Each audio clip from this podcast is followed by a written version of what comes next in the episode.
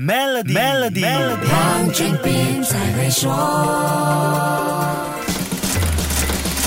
你好，我是黄俊斌。新冠疫情形成的种种风险推高了黄金价格，金价从二零二零年起一路向上，也突破每盎司两千美元的历史高位。尽管这两年里也出现过几次下跌，但很快又恢复了上升的动力。黄金在过去半年里一直试探一千八百美元水平。看到这样的高价位，想投资黄金的朋友不禁要问：金价今年还会来势汹汹吗？黄金在上半年会有怎么样的走势呢？深圳黄金珠宝研究所所长曹阳高级经济师在回答我这些问题时，点出了二零二二年市场的一个关键因素，来听听他怎么说。二零二零年呢是疫情影响之年，二零二一年呢是通胀冲击之年，二零二二年必然是利率的冲击之年。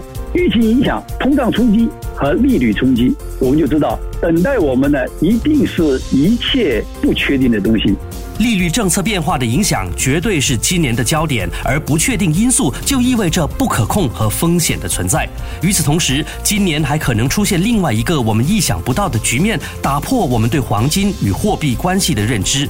美元和黄金同步上涨，这是二零二二年的一个非常独特的现象。因为原来我们讲呢，这个黄金和美元呢是一个负相关关系，但是呢，大家要注意，在二零二二年的时候，很可能会出现黄金和美元同步上涨的这么一个过程，黄金会处在一个较长时期的上涨周期中间。如果说要注意什么东西，我想呢，短期投资者要关注的就是货币政策的变化。既然是这样，如果能够对黄金价格的波动范围有更好的解读，这对投资黄金的进场和套利时机应该会更有底气吧，对不对？下一集再跟你说一说，守住 Melody，黄俊斌才会说。黄俊斌才会说。现在就通过 Maybank SME 抓住新商机，详情浏览 maybanktoyou.com 的 my slash SME 或致电幺三零零八零八六六八，需符合条规。